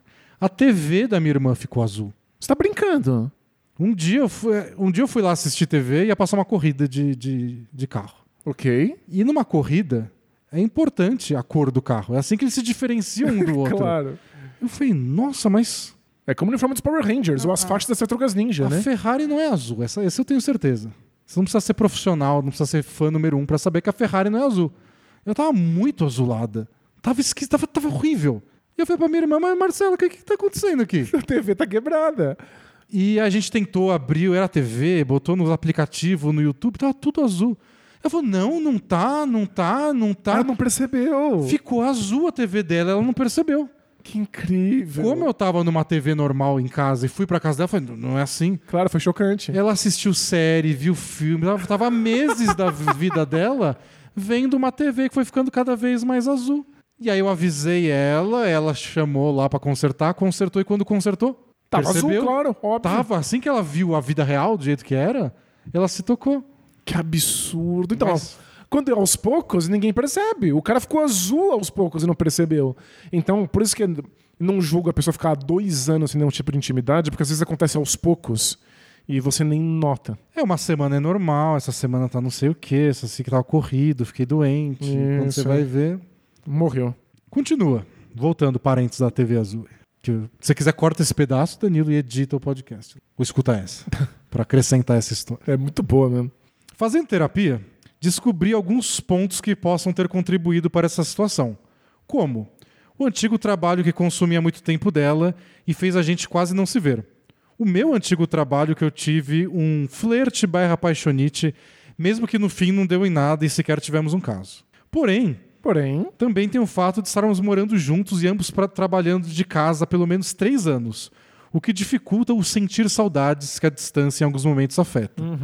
E no final do ano passado eu consegui falar com a minha terapeuta sobre um abuso sexual que sofri du- durante minha infância, que deve ter durado dos meus 6 até os 12 ou 13 anos, mais ou Caramba. menos.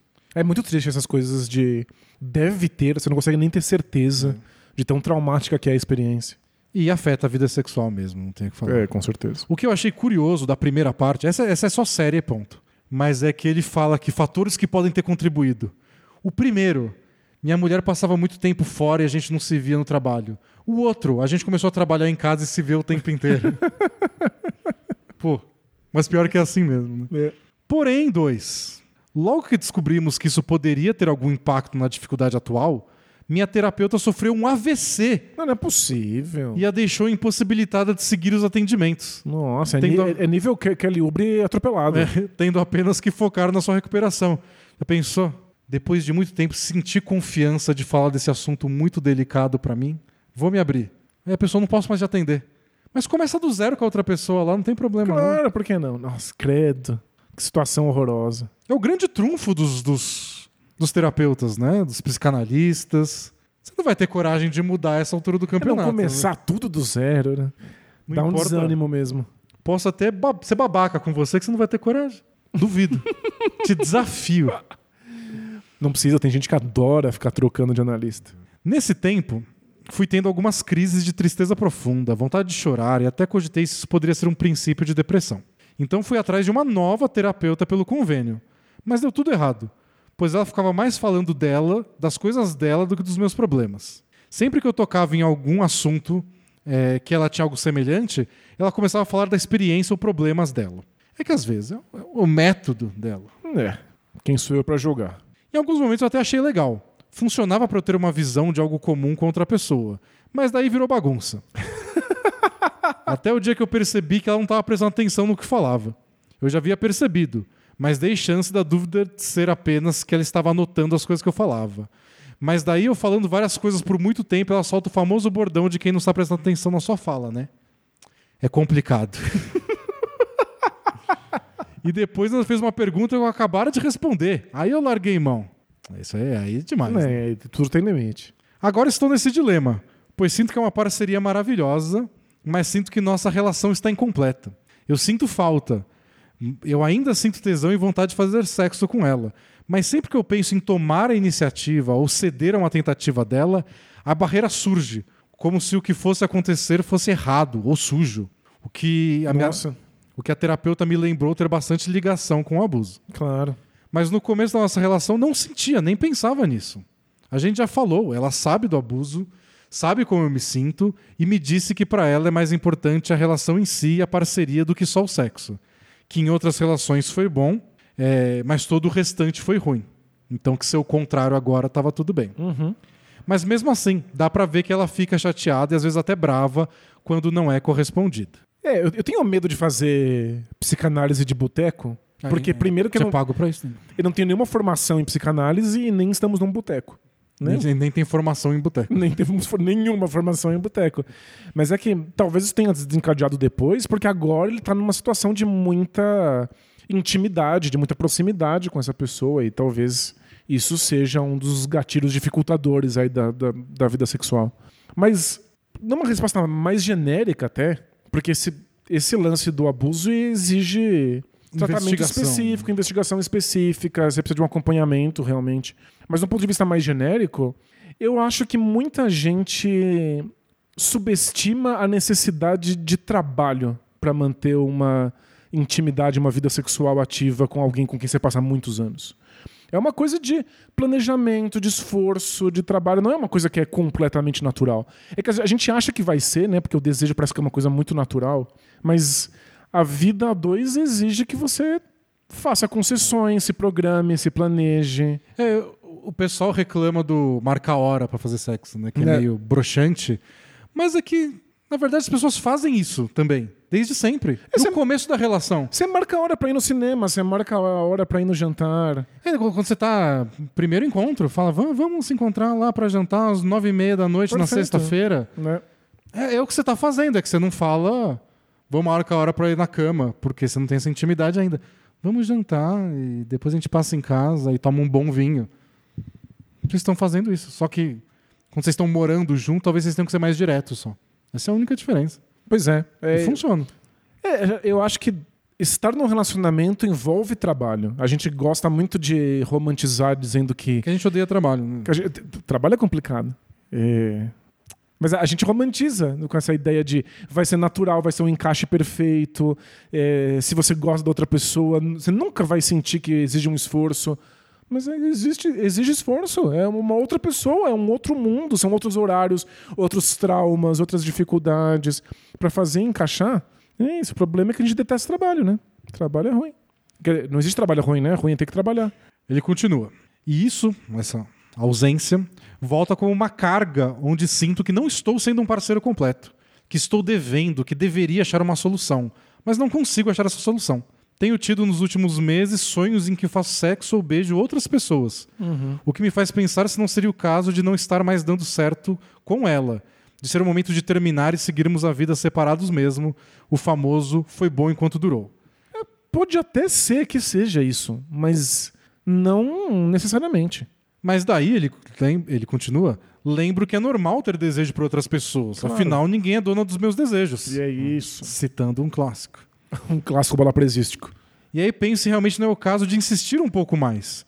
Já que sei que ela é a pessoa mais incrível que já conheci. Oh. Pediu, né? Em alguns momentos penso também que eu sou o tipo de pessoa que gosta de ficar sozinho desde criança. Adorava quando todos em casa saíam e eu podia ficar em paz, vendo, ouvindo ou fazendo o que quisesse. Até chego a pensar que eu seja o tipo de pessoa mais solitária e que deveria morar sozinho e talvez não ter relacionamentos em que viva com outra pessoa. Mas daí lembro dos pensamentos tristes, vontade de chorar e questiono se isso voltar e eu morar sozinho pode ser perigoso? Estar sozinho com pensamentos ruins? Aí confesso que estou nesse momento exato em que fico flertando com o desistir, deixando a livre para encontrar outra pessoa que supra todas as necessidades que ela merece e o continuar com esperança de dias melhores. Analisando esse textão na visão de vocês, qual seria o conselho que podem me dar? Obrigado desde já, toda a atenção e ajuda indireta que vocês me dão todas as semanas. Valeu? É, terminar um relacionamento assim que você está há muitos anos com uma pessoa é uma, uma decisão bastante drástica, porque você tem que levar em conta que talvez se você se arrepender, o outro não esteja na mesma chave que você e não queira nunca mais voltar. Então acho que faz muito sentido tentar outros caminhos e outras soluções antes de um rompimento que pode ser definitivo.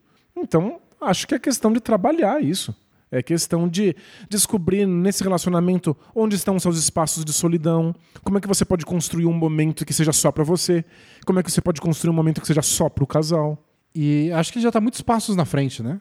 Ele sabe que ele precisa desses momentos sozinhos, ele reconhece que ele estarem juntos todos os dias trabalhando em casa atrapalha, ele sabe de como o trauma dele da infância e da adolescência tem influência nisso.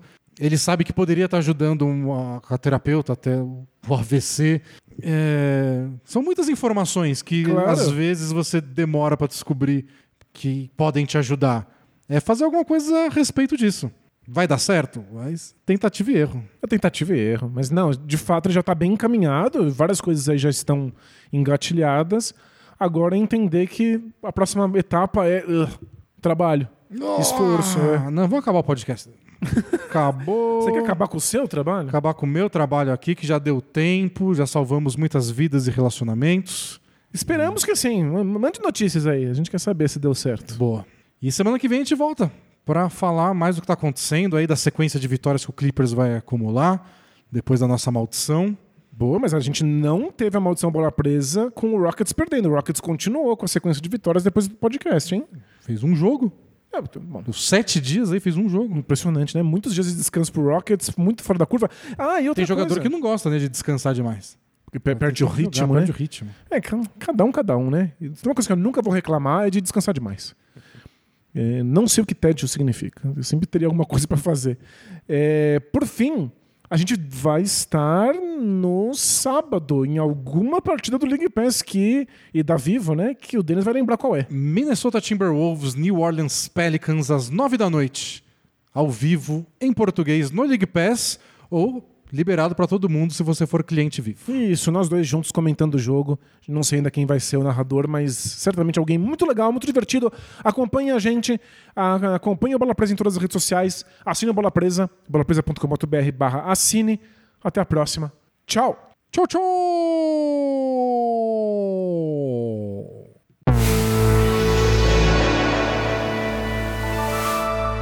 A D&D Studio.